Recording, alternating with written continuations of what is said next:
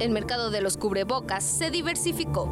Hay de todos los colores, telas, bordados, de moda y los que a la mente humana se le ocurra. Sin embargo, no todos cumplen con los estándares estrictos de calidad para proteger la salud de las personas. Los especialistas recomiendan utilizar el KN95, aunque también hay denuncias ante la COFEPRIS por la venta de estos cubrebocas apócrifos.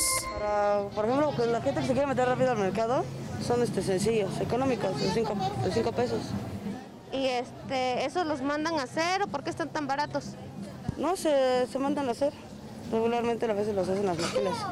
¿Estos los hacen, los, compran ahí o cómo los compran? No, viene la gente y ofrece mercancía, de a veces de la que los hace. Bueno, este cubrebocas lo acabamos de comprar a granel, así como viene suelto, lo agarramos de una caja en donde la gente puede llegar eh, y pues sacar el cubrebocas que quiera sin ningún un plástico que lo cubra o que pueda evitar el contacto.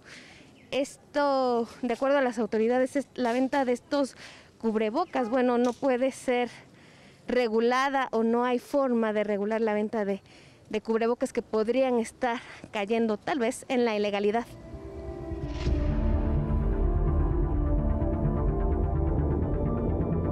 De acuerdo a los especialistas, no todos los cubrebocas que se venden en la calle, sueltos o en paquetitos, están listos para utilizarse. El usuario que lo tiene que lavar es como una ropa interior. Esos de tela son lavarlos, porque pues, muchas veces esa tela estuvo a lo mejor en el suelo, estuvo eh, en la camioneta, luego la tela ya lo tejieron, cuántos, cuántas manos pasaron, porque no entra en un proceso de sanitización como una gaja estéril, no, no, no está esterilizado. El director de promoción a la salud del gobierno federal, Ricardo Cortés Alcalá, pidió a los ciudadanos evitar el uso de cubrebocas con válvula a los que se ha denominado como egoísta, pues permite la expulsión de partículas a quien lo porta y quien tiene COVID-19 puede contagiar a quienes se encuentran a su alrededor.